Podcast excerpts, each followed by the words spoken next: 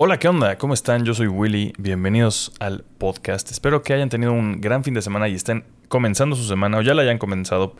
Hoy estamos eh, transmitiendo y grabando y publicando un día tarde de lo normal. Normalmente grabamos lunes, publicamos martes.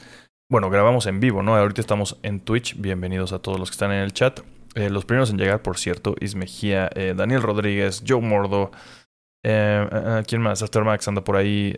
saludos a todos. Muchas gracias por venir.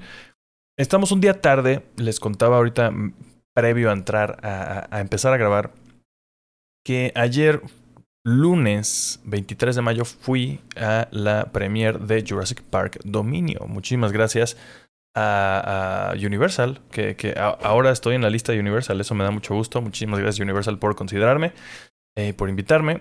No puedo hablar todavía de la película, Em, pero si quieren, al final del programa, como a veces lo hacemos, nos quedamos, más, más bien como siempre, nos quedamos a platicar un poquito, unos minutos más después de que terminamos de grabar. Los que estamos aquí en Twitch, en el, chat, nos vamos a, platicar. Les voy a contar qué tal me fue en la premiere, pero de la película específicamente no puedo hablar hasta que salga. Entonces, en el, ni siquiera el siguiente programa vamos a poder hablar de Jurassic Park Dominio porque sale el miércoles 1 entonces el 30 es nuestro siguiente programa, por lo tanto, pues bueno, así, así tendrá que ser. Eh, firme, un embargo, entonces tiene que ser así.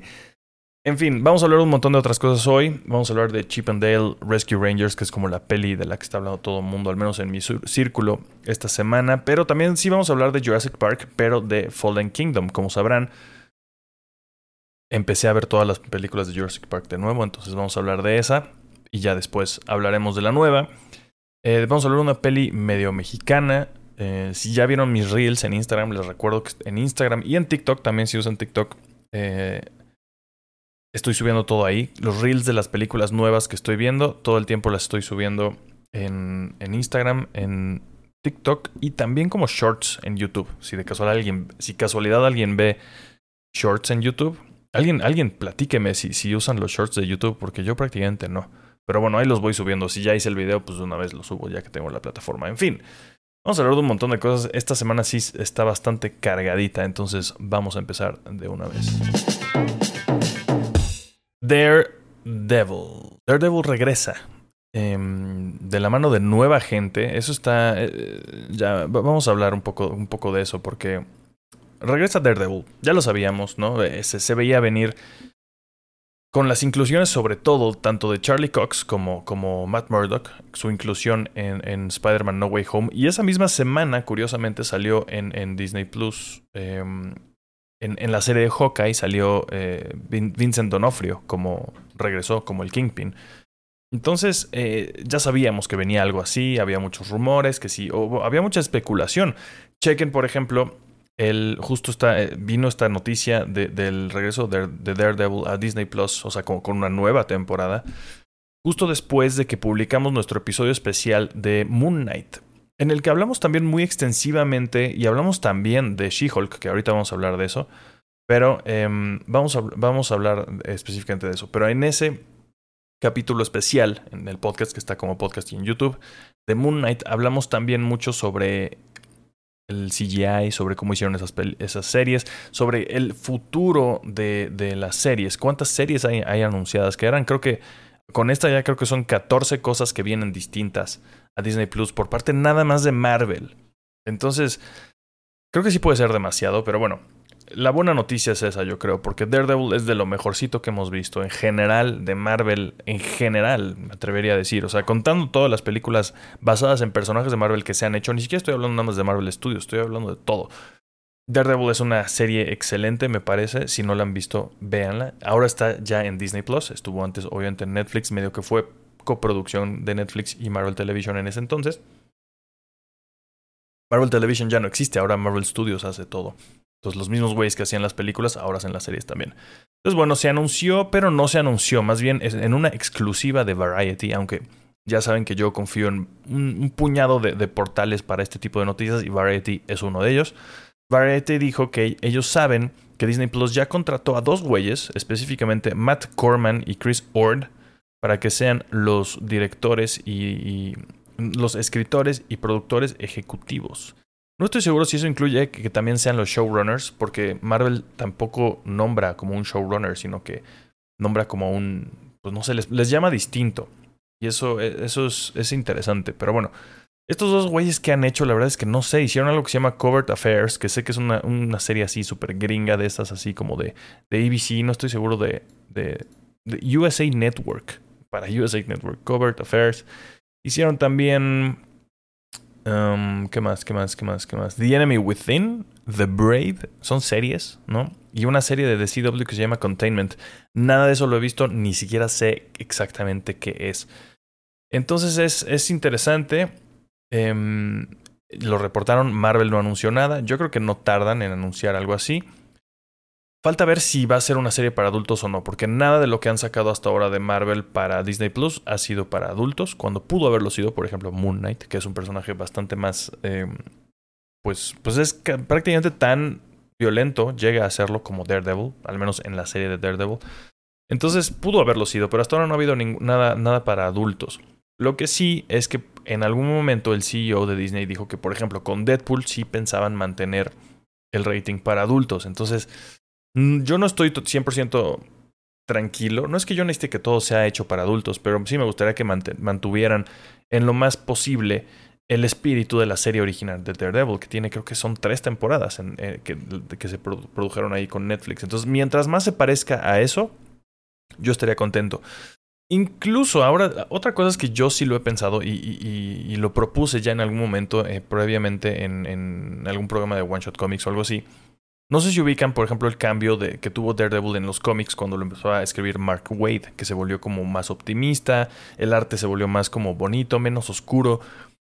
No me molestaría mucho que hicieran algo así. La gente creo que sí valdría verga. La gente se pondría como loca si hicieran un cambio así con Daredevil. A mí específicamente no me molestaría si lo hicieran tan bien como ese cambio en los cómics. Que esa serie, cuando lo empezó a escribir em, Mark Wade, se volvió una puta joya. Léanlo si no lo han hecho, Daredevil de Mark Wade. Pero em, ya veremos. Hasta que veamos algo, haya un anuncio, algo por el estilo, sabremos qué pasó con esto. Mientras, creo que tenemos más información de Disney Plus.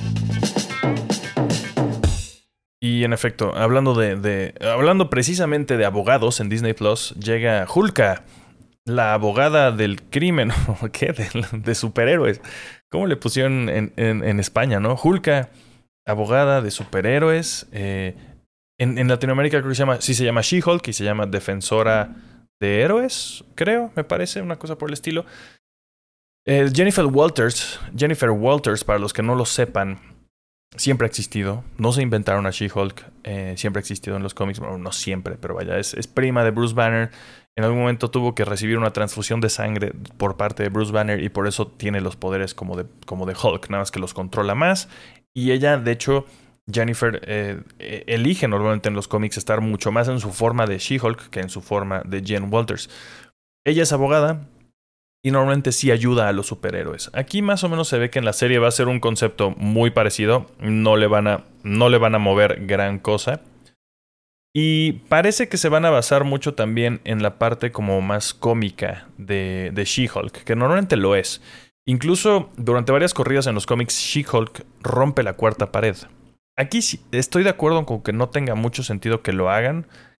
Sí, sí estaría bien, creo que Deadpool sea el único que pueda romper la cuarta pared. Pero bueno, Abogada Hulka parece que no lo va a hacer, me parece bien. Pero hay algo, aparte de todo esto, aparte de que se ve divertida la serie, se ve que tiene ese tono como, como chistoso. Eh, la, la, la, actriz em, Ah, no me acuerdo cómo se llama, pero, pero se ve que es. Yo no la he visto en nada. En nada más. Pero se ve que es chida, se ve divertida, se ve que, que, nos va a caer bien. Pero de lo que más ha estado hablando la gente de este tráiler de She-Hulk es de los efectos especiales, del CGI, de cómo hicieron a She-Hulk, ¿no? Porque no es una morra pintada de verde, musculosa y gigante, sino que es un personaje 100% digital. Imagino que es ella la actriz con un traje de, de esos grisecitos de, de, motion capture actuando. Pero, híjole, si pueden ver la imagen, si, lo, si están viendo esto en vivo, eh, y si no lo están escuchando, si lo están escuchando en Spotify, vayan, vean el trailer, veanlo por ustedes mismos. Pero, por ejemplo, esta imagen que puse aquí, sí parece como un videojuego de esos en los que no importan las gráficas como los Sims. O sea, me, parece que es como. Parecería que es como un skin de She-Hulk en un mono de los Sims. De esos juegos de computadora de los Sims. O bueno, que ya están en otras plataformas. Pero ajá. La neta sí se ve chafa. O sea, veo, he visto a gente defenderlo, pero no, genuinamente sí se ve chafa. Y de hecho hay una razón por la cual se ve chafa. Em, esta semana me compartieron un, artículo eh, en un portal que se llama Defector, que en teoría, ¿no? Tiene una, tiene una entrevista con un escritor de TV acerca de todo este asunto del CGI en las series, específicamente hablando como mucho de, series de Marvel, porque también hablamos de, que Moon Knight no tiene muy buenos efectos especiales en realidad. E, e, en, resumidas cuentas, esta, esta eh, entrevista habla de que sí, en efecto, pues el, el, el, presupuesto de esta serie se lo tragan las estrellas, ¿no? Si quieres contratar a Oscar Isaac, él se va a comer todo el presupuesto que se iba a ir, por ejemplo, a los efectos especiales. Y que antes no había tantas series que necesitaran tantos efectos especiales. O sea, que tu protagonista sea She-Hulk, ¿no? Que sea una mujer gigante, verde, musculosa, va a implicar que vas a tener que usar muchos efectos especiales. Y por lo que entendemos en esta entrevista, a Marvel no le importa. Le importa sacar producto, ya vio que le está funcionando, que la gente, a pesar de todo, está viendo las series. Y por lo tanto sufren los estudios que hacen los, los efectos especiales. No tienen las condiciones, las condiciones adecuadas para trabajar y para, para entregar el mejor trabajo. Muchas veces los mejores, entre comillas, estudios de efectos especiales son los que entregan más rápido la chamba. Entonces parece que por ahí va el asunto. Entonces, eh, ya veremos, no va a cambiar, no, no, no se va a ver mejor, no, no, van a pulir, no van a poder pulir estos efectos especiales para cuando salga la serie. Más bien vamos a tener que esperar y ver, a ver cuando salga la serie, a ver qué pasa con, con, con, esto de She-Hulk. Pero vaya, es, es esto, es, es, mm, pues está justificado hasta cierto punto porque se ve tan mal. Sin embargo, la serie espero que sí vaya a estar divertida, que realmente es lo que más importa. Eh, pero bueno, aún así, sí, si tu protagonista se ve tan rara, híjole, va a estar difícil, va a estar difícil, lo sé. Pero bueno, me mantengo hasta cierto punto optimista. She-Hulk debuta en Disney Plus el 17 de agosto y pues hasta entonces ya hablaremos más. Ya que estamos en esto, pues sigámonos hablando de Marvel, porque salió un nuevo tráiler y un nuevo póster de Thor Love and Thunder. Sobre todo, sirvió este tráiler para revelarnos por fin a Gore, the God Butcher, o el, eh, carnicero de dioses, em, interpretado por el mismísimo Christian Bale. Em, de, decir que no me encanta su look. Desde las filtraciones que ya ha habido, no me encantaba. Ahora que lo veo en acción, pues vaya Creo que vale la pena porque sí vemos la cara de Christian Bale, ¿no? Sí lo vemos actuar. Entonces, eso es lo, eso es lo positivo. Pero fuera de eso, la verdad, no lo sé. No, no estoy tan seguro de, de, del look. Fuera del look, estoy seguro de que Christian Bale va a hacer un papel impresionante. La película para mí, para mi gusto específico, se sigue viendo muy divertida. Eh, como, como lo tendría que ser. Sigue teniendo desafortunadamente por ahí la canción esta de Sweet Child of Mine, que, que apesta. en otra versión, por lo menos, ya no escuchamos ahí a Axel Rose llorando. Eh, vemos los impresionantes brazos de Natalie Portman mucho más, ¿no? vemos muchas más escenas de Natalie Portman como Thor. Em, recuerden que esto es sacadísimo de los cómics y de hecho también hubo una declaración por parte de Taika Waititi, en la que, que es el director, en la que dice que sí, el arco de personaje de Jane Foster como Thor sí va a seguir muy de cerca, al menos la trama, ¿no? La trama general, yo es lo que espero, eh, sí, va a seguir lo que pasó en los cómics, que es básicamente, en algún momento Thor dejó de ser digno de cargar el Mjolnir en los cómics, ¿no? Por X o Y razón. Y entonces Mjolnir se quedó por ahí eh, en, la luna, creo. Y Mjolnir empezó a buscar a alguien que fuera digno para, para ser Thor, porque se, necesitaba un Thor, porque venía la guerra, eh, la guerra de los reinos, ¿no? The War of the Realms. Todo esto, todo esto fue en la corrida de Jason Aaron que escribió Thor durante como siete años. Eh, el problema y el, y el concepto, vamos a ver si aquí adaptan eso o no, no se ha mencionado nada, pero lo trágico del asunto de Jane como Thor es que Jane tiene cáncer. Y cuando. y está en tratamiento, está en quimio, en teoría va bien Pero cada vez que usa Mjolnir para volverse Thor, eh, se, como que se retrocede, deja, deja de funcionar su quimio y su tratamiento de cáncer. Entonces, entre más se vuelve Thor, más se acerca a su muerte. Ese es como el, la tragedia. No sabemos si eso sí lo van a adaptar aquí a la película o no. Yo no pienso ver ningún tráiler más después de este. Pero eh, estaría, o sea, estaría bien, supongo, porque, pues no sé, o no le deseo cáncer a ningún personaje ficticio tampoco, pero eh, así es como fue en los cómics. Vamos a ver si lo adaptan igual. Taika Waititi, como dije, sí dijo que van a adaptarlo muy de cerca como pasó en los cómics. Entonces vamos a ver si es el asunto con esto o no. Eh, de ahí en fuera, pues nada, yo sí, yo sí espero mucho ver esta película. Em, vamos a ver qué pasa con lo de, con lo de Gore. Les digo, no me encanta el look, pero bueno, puedo. Digamos que igual que con She-Hulk, pues estoy. Incluso más, estoy mucho más. Eh, pues. Esperando ser sorprendido. No sorprendido, porque sé que es Christian Bale, que es un, uno de los mejores actores vivos, ¿no? Entonces, creo que va a estar bien. Creo que todo va a salir bien con Gore, espero. Em, y nada, me gusta mucho ver todo esto, todo esto que salió de los cómics de Jason Aaron que tanto me gustan de Thor, eh, adaptado a la pantalla grande. Thor Love and Thunder debuta el 8 de julio. Estamos a mes y una semana más o menos de esta película. Ya estamos muy cerca como para que tengamos apenas el segundo tráiler. Entonces, por lo tanto, prepárense para ser mega bombardeados. Yo, de nuevo, exhorto a que hagan lo que yo hago y dejen de ver todo ya, ya los convencí yo, ya los convencieron los trailers, ya de alguna forma ya estaban convencidos de ver esta película, dejen de ver trailers, dejen de ver todo lo demás que saquen, aunque vean vistazos, traten de, traten de no verlo. La verdad es que sí, yo lo agradecí mucho eh, con Doctor Strange. Y eso que sí mostraron bastante, pero hubo mucho que yo no vi, aunque ya lo habían mostrado.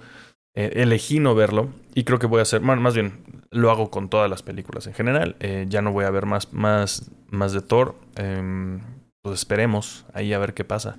Está curioso, hay unas escenas ahí en blanco y negro bastante interesantes, eh, interesantes entre Thor y Gore. Están los Guardians of the Galaxy por ahí en la película, ¿no? Está este, ¿cómo se llama este güey? Russell Crowe interpretando a Zeus. Va a estar interesante. Yo creo que va a estar chida. Y pues hasta ahora dejaremos de hablar de esta película hasta que salga, yo creo. Aprovecho este pequeño corte después de este bloque de Marvel para agradecer a todos los suscriptores que están aquí con nosotros en Twitch, sobre todo em, y también comenzando por Ismejía que se resuscribió hoy, ya lleva 10 meses en total suscrito al canal en Twitch.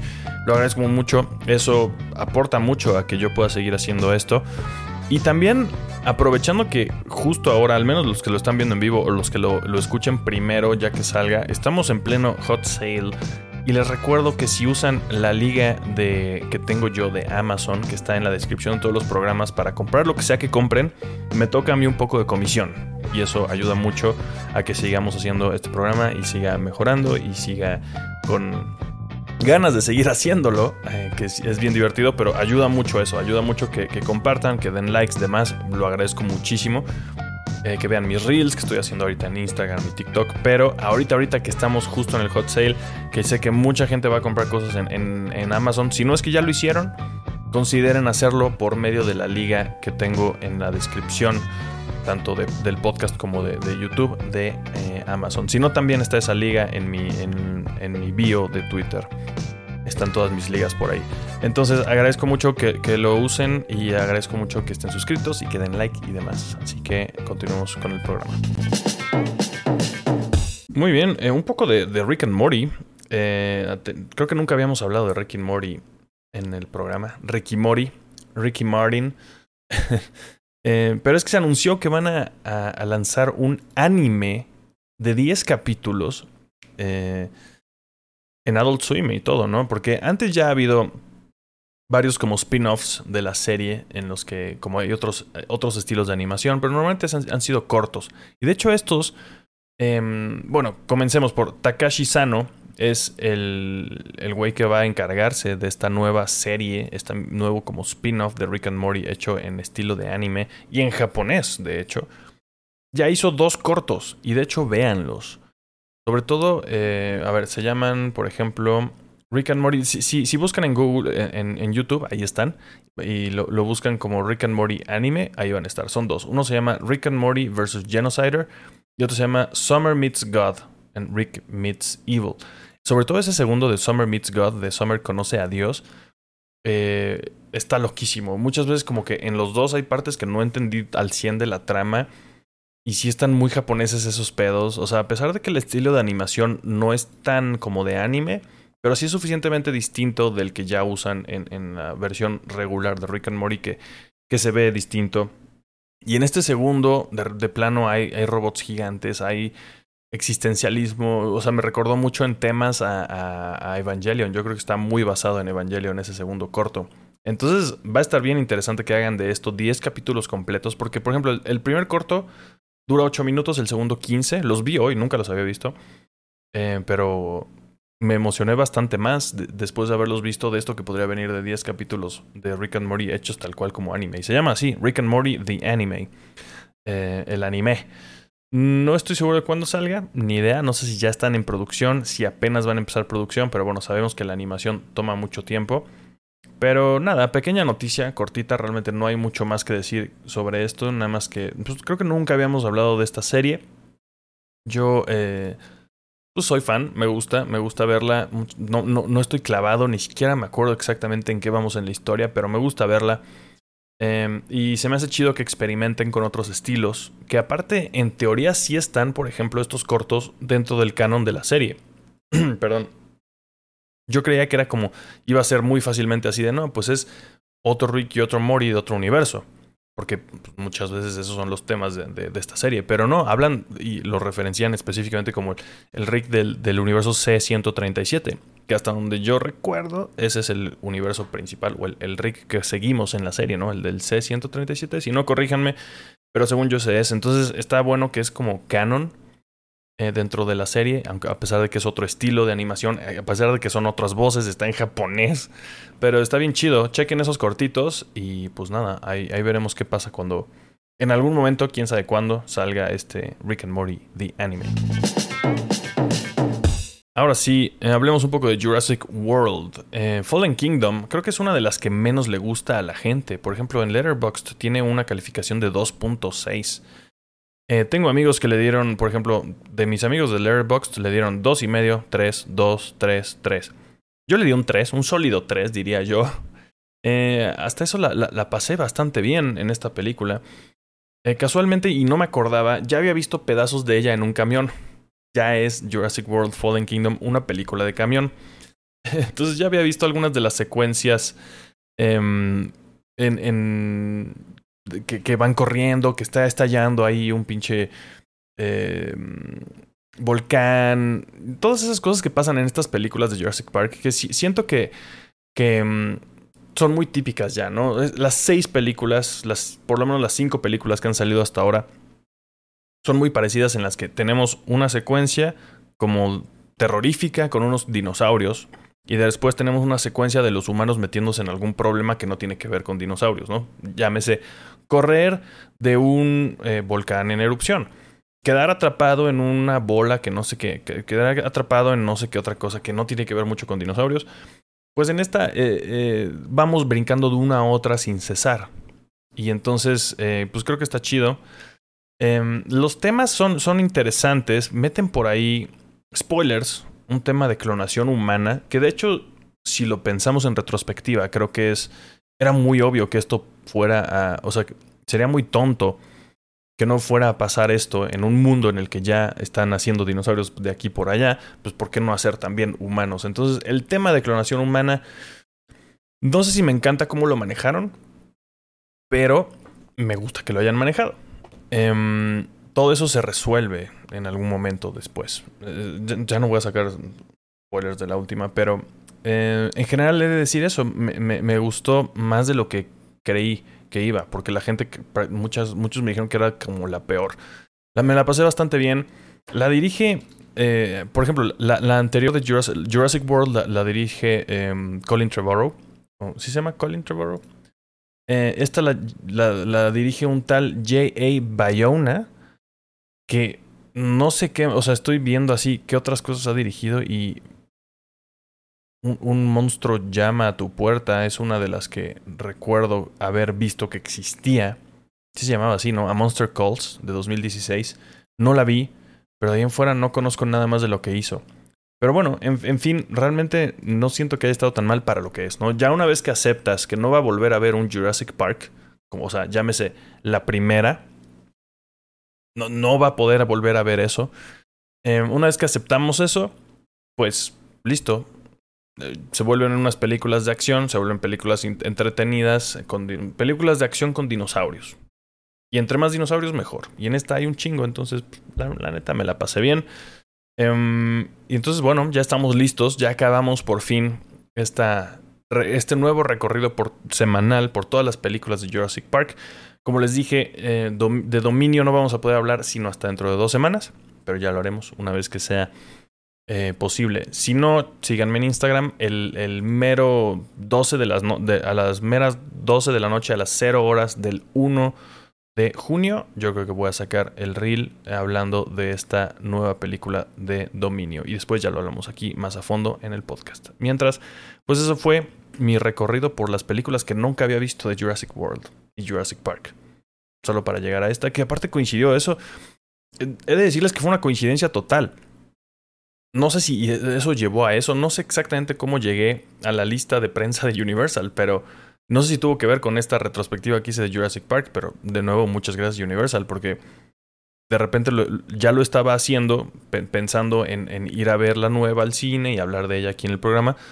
Y de la nada, pues me invitaron a la premier para verla. Entonces estuvo súper chido. Gran coincidencia, justo cuando, cuando ya estaba por terminar. O sea, vi, vi Fallen Kingdom creo que dos días antes de ir a ver la nueva. Entonces Súper chido, gran, gran este, coincidencia. Y bueno, ya hablaremos de la nueva en otra eh, pronto.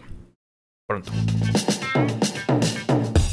Love, Death and Robots también sonó mucho este fin de semana. Debutó la tercera temporada o la, el volumen 3 de esta antología medio de ciencia ficción.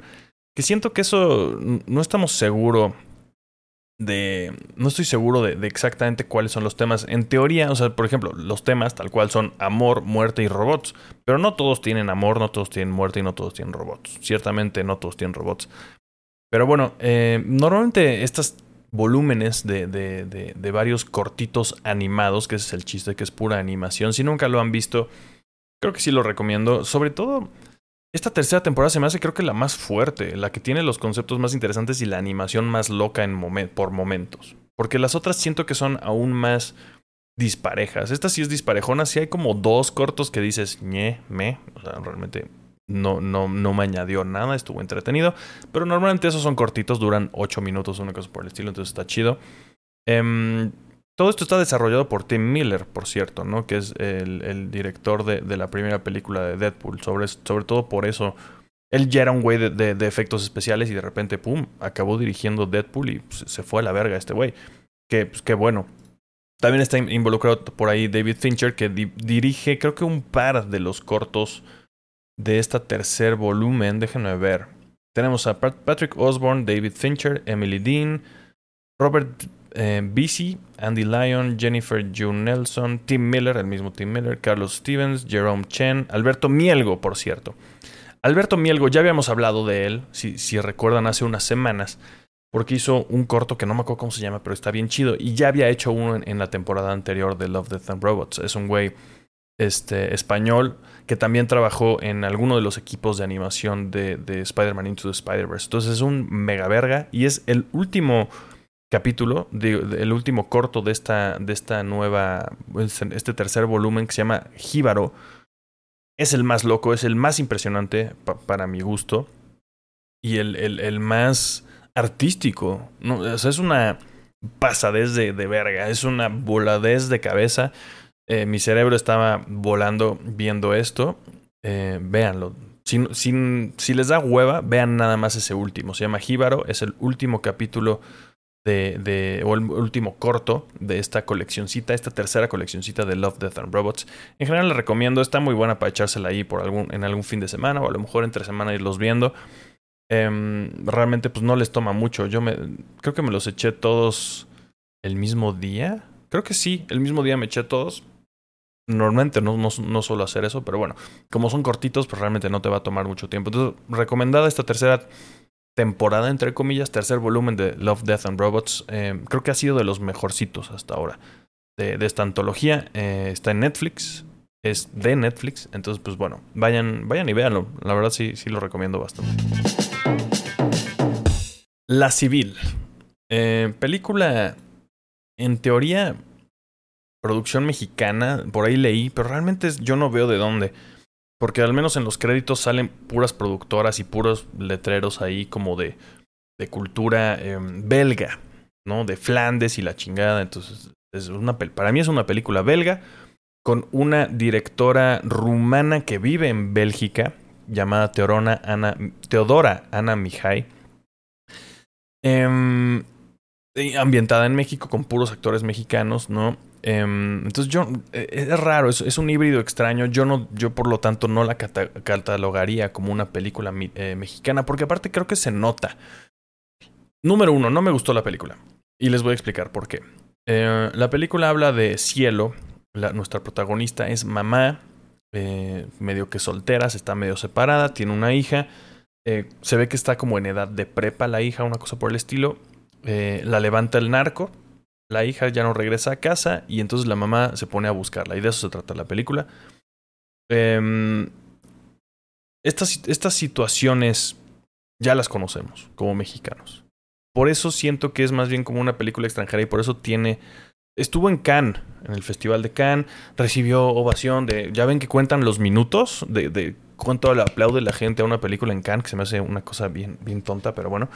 No, pues que bravo, aplaudieron ocho minutos para la civil, no mames. Eh, pues sí, me puedo imaginar a un suizo por ahí, un francés diciendo, no mames, México está de la verga. Lo retrataron en esta película. Y pues sí, sí lo retrataron. Es lo único que hicieron. No, no, no añade más como una. O sea. Y, y, todo esto tiene que ver con que originalmente, como ya leí algunos artículos sobre esta película, porque sí se me hizo algo bastante curioso. Originalmente iba a ser una, un documental basado en la historia de una mujer específica de un pueblo, no me acuerdo en dónde, Tamaulipas, creo. Em, iba a ser un documental de una mujer que perdió a, su hija por, el narco. Pero de repente se dieron cuenta de que no estaba funcionando el, documental porque tenían que, tenían que tener seguridad del equipo de grabación. Y entonces ya estaba muy intrusivo el asunto como para tener un documental bien hecho. En teoría, eso es lo que leí. Por lo tanto, decidieron mejor hacerlo una película de ficción. Pero, pues la película no propone un carajo. O sea, no es una película para mí. O sea, es, es, es ficción, pero de, la más pobre. Simplemente está el retrato. Y hasta, y hasta eso tampoco es tan realista como parece. De repente a la señora, no es realmente spoiler, pero la señora llega prácticamente con los militares que están ahí tratando de pelear con los dos bandos del narco que están en el pueblo y les dice, no, pues perdí a mi hija y la chingada y no sé qué. Le dicen, ah, claro que sí, señora, súbase a nuestro convoy, vamos eh, y la vamos a llevar a hacer misiones. Y entonces la señora les empieza a señalar, ahí están los narcos de no sé qué, porque ella empieza a investigar y obviamente investiga mejor que el ejército. Y entonces la señora le dice, bueno, en esa tienda eh, piden dinero, en esa no sé qué. Y entonces van y arrestan a la gente que la señora les señala. No mames.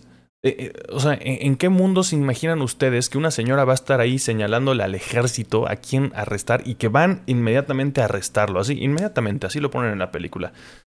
Entonces, súper inverosímil. Em, y, a pesar de todo eso, pues, pues no, no. O sea, está crudona.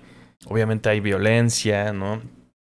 Pero no añade nada a la película. No, no. Visualmente es muy pobre. De hecho, como que por ahí leí también que lo, ah, lo hicieron en cámara en hombro, no sé qué. Uh. Em, pues se, acaba viendo fea la película. Si hubiera sido bonita, o sea, eh, con buena fotografía me refiero, ¿no? Eh, con fotografía que proponga algo que, que, o sea, por ejemplo, hay muchos, muchas escenas específicas, les voy a hablar de cosas más específicas. Creo que me voy a tardar más de cinco minutos en esto. Hay, muchas, hay, hay, hay, algunas escenas en las que los, los lentes que usan son, son muy, muy abiertos. Entonces, eh, son de esos en los que todo se ve muy, muy, muy borroso, excepto una sola cosa en la que está enfocada. Y entonces hay unos planos en los cuales hay dos personajes como en, en, el foreground y en el background, ¿no? Eh, y entonces normalmente lo que vemos y estamos acostumbrados en cine, televisión y demás es que el foco vaya cambiando de uno a otro según quién, quién está hablando, pero hay varias escenas en las que no cambia el foco. no sé si había solamente un operador de cámara y no había un güey del foco, que normalmente hay un güey aparte del operador de cámara que está enfocando, tiene su propia pantallita, todo el chingo, y está moviendo nada más el enfoque de los lentes. No sé si no había uno de esos o qué pasó porque de repente había un personaje hablando y tú seguías enfocado en la señora. Y entonces de repente ya cambias al güey con el que estaba hablando y vuelve a hablar la señora y sigue sin cambiar el foco. Entonces más bien parece que está como que deficientemente hecha. O sea, como que ineptamente hecha, ineptamente. Eh, en, en, resumidas cuentas, no añade nada visual, no añade nada en cuanto a historia, simplemente retrata y retrata y retrata, lo cual ya hemos visto en muchas películas, sobre todo como mexicanos. No mamen, o sea, sí, ya sabemos que pasa esto, no estoy diciendo para nada que hay que dejar de hablar, esto es súper importante, pero esta película no aporta nada a esa conversación. Punto. Eso es mi opinión sobre la civil. En temas más divertidos, Chip and Dale Rescue Rangers o Chip y Dale eh, al rescate, supongo que se llama en español. Eh, nueva película en Disney Plus, que realmente yo sí tenía mucha, mucha curiosidad por verla. Nada más vi un tráiler y dije, ah, wow, ok. Órale, va. Y todo eso que vi en el tráiler se tradujo perfectamente a la película. Eh, y lo que más me gusta es el concepto y el cómo construyeron el mundo. Que sí rompe sus propias reglas por momentos. Pero para empezar tenemos a Chip y Dale que son más bien presentan a los personajes de animación que están conviviendo perdón, con personas reales, ¿no? Es mitad live action, mitad animación, una cosa por el estilo. Obviamente la comparación más fácil para treintañeros como yo es Roger Rabbit, ¿no? Quien, quien, Who Framed Roger Rabbit se llama. Em, el caso es que en esta, y, es un concepto parecido a esa otra película en la que los dibujos animados son actores. Entonces Chip y Dale no son Chip and Dale. O sea, son son se interpretaron, interpretaron unas versiones de sí mismos en la, caricatura que vimos cuando éramos niños los treintañeros. Entonces, se, se, terminó después de no sé cuántas temporadas, se separaron los dos, se tienen que reunir para buscar a su amigo Monty, que está desaparecido, porque el narco, que en este caso lo, lo, representan como un vendedores de queso, eh, me gustan ese tipo de, analogías, ¿no? Que ves ahí unos ratoncitos adictos al queso que obviamente son como adictos a heroína o alguna mamada así, o es una alegoría a eso. Em, me gusta todo eso y me gusta cómo construyeron ese mundo en el que conviven animación 2D, animación 3D, personajes de absolutamente todos los estudios eh, posibles y de todos los países, ¿no? Hay animación japonesa, hay, personajes de todos lados. Muchos, muchos cameos. Veo mucha gente como quejándose y ya, porque obviamente todo el mundo se va a quejar de todo. Eh, y bueno, yo soy una de esas personas. Pues, tengo un podcast en el que me vengo a quejar de cosas. Eh, pero en este caso no lo voy a hacer porque sí me divertí mucho. Pensando en lo que buscaba lograr esta película, creo que lo logra perfectamente bien. Logra ser muy divertida. Y es todo. Yo creo que no tenía absolutamente ninguna otra intención esta película más que ser muy divertida. Y lo es, yo creo. Y además de eso te añade varias cosas y muchas, muchas sorpresas de cameos y, referencias que obviamente está así repleta hasta la puta madre. Eh, tanto que hay gente que ya se está quejando de eso. A mí me pareció muy divertido todo. Em, de ahí en fuera, la historia sí, pues eh, es ¿no? Buscan a su amigo, ¿no? Eh, no hay, no hay muchas vueltas de tuerca, no hay nada muy... O sea, sí, más o menos ahí como que el villano no es el que esperas, pero en realidad sí, sí lo esperas. Al menos yo sí, yo sí esperaba que fuera el villano el que resulta siendo al final. Em, en general me la pasé muy bien. Simplemente así de, no mames, jaja, mira, Peter Pan calvo. No mames, jaja, mira, ahí está He-Man. Mira, jaja, no sé qué. Mientras eh, los con, la, la, amistad de, de Chip and Dale se, eh, va desarrollando. Ellos están peleados, están tratando de, de, como que, pues, eh, volver amigos de nuevo. No sé, realmente funciona mucho como, como lo que es. Dura, creo que hora y media aparte. O sea, como que 99 minutos. Realmente, una película de estas de 99 minutos. En Disney Plus, sobre todo, o sea, como que siento que todavía bajan, no las expectativas, sí, pero sí como que la pretensión es más baja cuando debutas una película en Disney Plus. Para mí estuvo increíble verla un fin de semana, pasándome la chingón, comiendo. Creo que la vi mientras comí. Me la pasé increíble. Chip and Dale, Rescue Rangers, no tengo mucho más que decir. Yo la recomiendo ampliamente. Me parece que consigue todos sus, sus objetivos y con creces, de nuevo, sí. No esperen mucho de la trama, pero pues pásensela chingón. Hasta ahí lo dejo. Y esos fueron todos nuestros temas, pero hoy regresamos con un poco de playlist. Em, no sin antes. Déjenme pensar cómo, cómo, lo hago. Vamos, vamos a hablar. vamos a hablar de, de, la playlist y luego vamos a hacer un rant al final. Como lo hemos estado haciendo las últimas dos semanas. Para empezar, tenemos un track de una banda inglesa para no perder la costumbre. Nunca podemos tener tracks si no hay tracks de bandas inglesas, eh, como que indie, garachosas. Sorry se llama esta banda. El track se llama There's So Many People That Want to Be Loved. Eh, gran título. Hay mucha gente que quiere ser amada. Así es, así es el mundo. Es una rola como que bonita, ¿no? Canta una morra muy dulce. Tiene unas guitarritas ahí indie de fondo. Pero poco a poco va creciendo, como, como ya se lo saben, siempre, siempre les pongo tracks muy parecidos, pero a la vez no. Vayan, escuchen la playlist y van a ver que no todos son iguales. Pero va creciendo, de repente ya tiene más instrumentos, tiene por ahí como que unas marimbas, está interesante. Y todo acaba con, con, un como solito de, de, de guitarra súper, súper distorsionada. Entonces todos estos elementos ya saben si han puesto atención en todas las veces que les he hablado de música aquí en el programa, saben que todo esto que les acabo de describir a fuerza me va a gustar, a fuerza me va a gustar. Entonces, bueno, ahí está. Sorry, yo no conocía esta banda, nuevo, nuevo descubrimiento para mí, se los paso, ahí está en la playlist. Vamos con Sarface, eh, este supergrupo, como le llaman, de, de, rap, ¿no? Entre dos DJs y, un ex miembro de, de, Wu-Tang Clan, o, miembro, no sé si sigue cuando se, cuando se reúne Wu-Tang Clan, pero Damien's Dinner Time es una nueva rola que sacó eh. Me, me gusta porque es como muy. Pues suena, suena, suena al mismo tiempo como old school, pero con, con ese flair como, como oscurón que llega a tener. Este proyecto es, eh, lo comparan mucho y, con buena razón con, con MF Doom porque aparte tienen un disco juntos, Surface y MF Doom tienen un disco colaborativo. Entonces sí, es muy de ese estilo. Si les gusta MF Doom, les va a gustar Surface. Si les gusta también hasta cierto punto, esto es menos raro, menos extraño que... que ah, se me está yendo terriblemente... ¿Cómo se llama este vato? Que aparte sí les he puesto aquí en la playlist. Eh, Ace of Rock. Me recuerda un poco también en, cuanto a... El, por lo menos este track, en cuanto al el, beat cómo es oscurón, cómo eh, el estilo de rapeo me recuerda también un poco a, Ace of Rock. Entonces, si les gusta un poco ese tipo de rap, ahí está. Y si no, también les tengo otra propuesta, que por supuesto teníamos que hablar un poco del señor Kendrick Lamar, que sacó un puto discazo esta semana. Em, esta, esta rola se llama Mother I Sober, que es de, las más tranquis. En general, muchas de estas rolas del, disco de Kendrick Lamar son muy, muy tranquis si algo, algo he de decir de, este gran disco es que se fijen en la instrumentalización y, después en las letras. Eh, que bueno, la letra sí también, en general, creo que el tema general de, del disco habla mucho de, Kendrick casi casi bajándose de una nube que, en la que estaba en previos álbumes y, llega, y muchas veces repite, ¿no?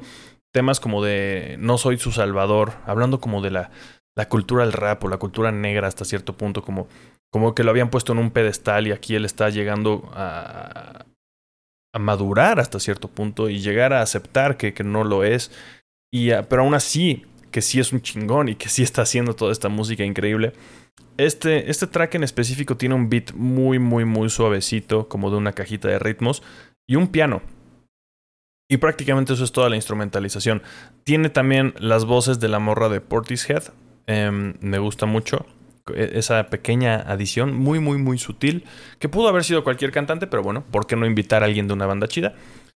Eh, dura 6 minutos 46 segundos esta rola, pero bueno, aquí ya saben que nos gusta, nos gustan las rolas, nos gustan tanto las rolas largas como las cortitas. Em, y tiene también un crescendo muy cabrón como la, la interpretación de Kendrick. Simplemente lo hace muy bien a lo largo de todo el álbum. También mucho parece como más spoken word que, que rap. Pero sí rima por momentos, pero el ritmo que usa me recuerda mucho más algo así. Y también el hecho de que esta canción es mucho menos rítmica y como les digo, tiene un beat muy muy apagado y simplemente un pianito que está ahí repitiendo y repitiendo y repitiendo, suena más como algo como spoken word, algo que más bien nos está enunciando, más que que nos esté haciendo, queriendo hacer mover la cabeza y bailar, más bien nos está enunciando cosas que pasan por su cabeza. Entonces me gustó mucho eso. Otro discazo que salió esta semana fue el de Harry Styles. Eh, este podcast, esta cuenta, este señor que tienen enfrente, stanea a Harry Styles. Entonces, siempre que saque algo chingón, lo vamos a, aplaudir. Y aquí, vaya que lo hizo. El y les traje en la playlist el primer track del, del disco. Algo muy, muy funky que se llama Music for a Sushi Restaurant. Música para un restaurante de sushi, obviamente. Eh, muy, muy, muy funky. ¿Saben que a quién me recuerda? A Janelle Monet, si han escuchado lo más reciente de ella. Que a su vez todo eso está muy inspirado en Prince.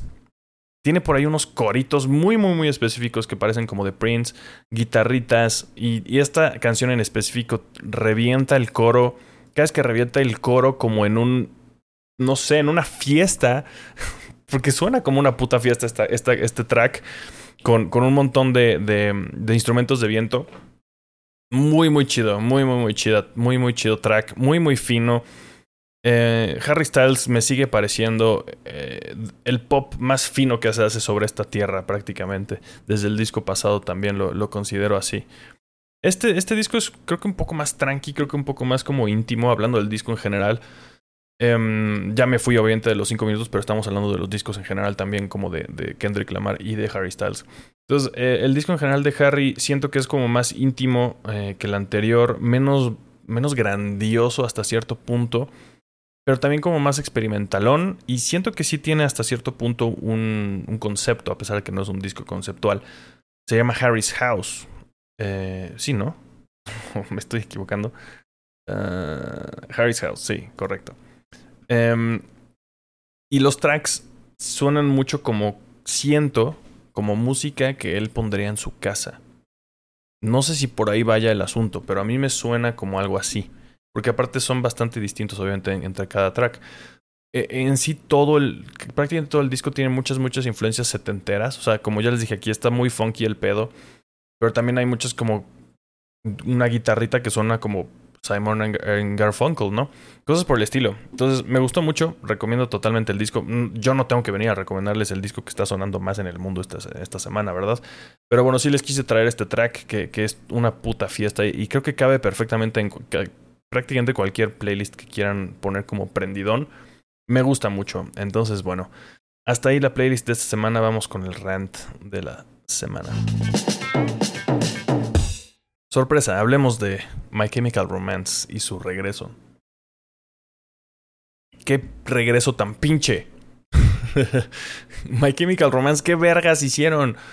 O sea, años y años y años de los fans, jode y jode y jode con que se reúnan. Teasers por aquí, teasers por allá, se atraviesa la pinche pandemia pasan un chingo de cosas, empiezan a tocar de repente, ¿no? Hicieron un par de conciertos antes de que tuvieran que cancelar su tour mundial que iban a hacer y ya han tocado en un montón de lugares. Y de repente sacan una canción bastante culera. Se llama eh, The Foundations of Decay. Eh, dura seis minutos. En este caso no aprecio que dure seis minutos la canción. Sí tiene pasajes que me gustan. Sobre todo cuando tiene hay un riff en específico que tiene ya pasando como la mitad de la. Pasando la mitad de la canción. Tiene un breakdown pesadón y regresan con un riff bastante chido. Eh, la canción me parece equisona para My Chemical Romance. Como que se me hizo muy raro que este fuera su regreso. Sobre todo pensando. Está muy old school. O sea, como que me recuerda mucho más al My Chemical Romance de, de, antes del disco de, de Three Cheers. O sea, entonces estamos hablando de, de del primer disco, de I Brought You My Bullets, ¿no? Eh, me suena mucho más a una canción que podría estar en ese disco. Desafortunadamente también la producción suena como eso. ¿Qué producción tan culera? No puede ser que sean una de las bandas más grandes del mundo hoy en día. Y no puedan tener una, una producción en la que se escuchen claramente cada instrumento. Obviamente hay, hay veces en las que creativamente tomas la decisión de, de que tu, tu producción sea lo-fi, pero en este caso no tiene el menor sentido. Simplemente se pierde la voz de Gerard por ahí atrás de todo. Las guitarras solo se escuchan como. Todo se escucha como demasiado boomy. No sé de, qué otra forma eh, decirlo en español, pero como, como, como con los bajos reventadones. Suena, suena muy feo esta rola. Qué chingada. Este es el regreso. Este es el regreso de My Chemical Romance. No mamen. Eh, Estoy muy decepcionado con esto. Vaya, realmente yo no tenía grandísimas esperanzas y de, ah, no mames, van a regresar con el mejor disco del mundo. Y todavía podrían arreglar este track y por lo menos remasterizarlo, ¿no? Hacerle más. Tendrían que remezclarlo de, de plano también, no nada más remasterizar. Tendrían que volver a mezclar para mi gusto. Les digo que la, voz está muy enterrada atrás de todo. O sea, no, no, no, no, logras distinguir los instrumentos uno del otro claramente como en producciones más recientes, que, que han tenido producciones... O sea, por ejemplo, el Danger Days, eh, que fue, pues, según yo, es el último disco que, que llegaron a sacar. Eh, a ver, ¿dónde están los discos? ¿Qué pedo? Spotify como que ahora cambió. Estoy poniendo discografía, álbumes. Aquí está todo. Danger Days, exactamente. Me gusta mucho la producción en ese disco, es como muy gringa, muy con, con muy de rock gringo de estadio, con, con, baterías gigantescas, todo se oye clarísimo, a pesar de que hay canciones atascadas con un montón de instrumentos y hay unas como más eh, electrón, electro, medio que electro, medio que con sintetizadores, cosas por el estilo. Todo se distingue perfectamente bien y de repente regresaron al pasado, pero en una forma muy fea. Eh, entonces, pues bueno, chale, chale. Chale con el regreso a My Chemical, Romance. Ese fue mi rant de la semana. Con eso terminamos el programa de hoy. Espero que hayan tenido un. Pues que se le hayan pasado bien.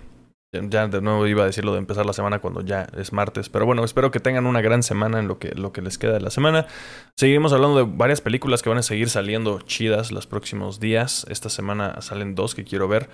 Eh, y creo que vienen cosas interesantes. Ahorita estamos entrando en pleno verano. Van a venir cosas chidas. Eh, veremos qué, sigue pasando por aquí en el podcast. mientras, muchísimas gracias a todos los que vinieron aquí. Muchas gracias al, chat aquí en Twitch, que hoy nos vamos a quedar platicando tantito una vez que dejemos de grabar. Gracias a los que están escuchando también después. Agradezco mucho que eh, reseñen, bueno, que, califiquen el podcast en, Spotify, que lo compartan, que le den like, que se suscriban en YouTube también. Agradezco todo eso. Em, y nada, ya nos vamos. Vean un chingo de cine, lean un chingo de cómics, escuchen música buena y después me recomiendan ustedes algo a mí. Bye.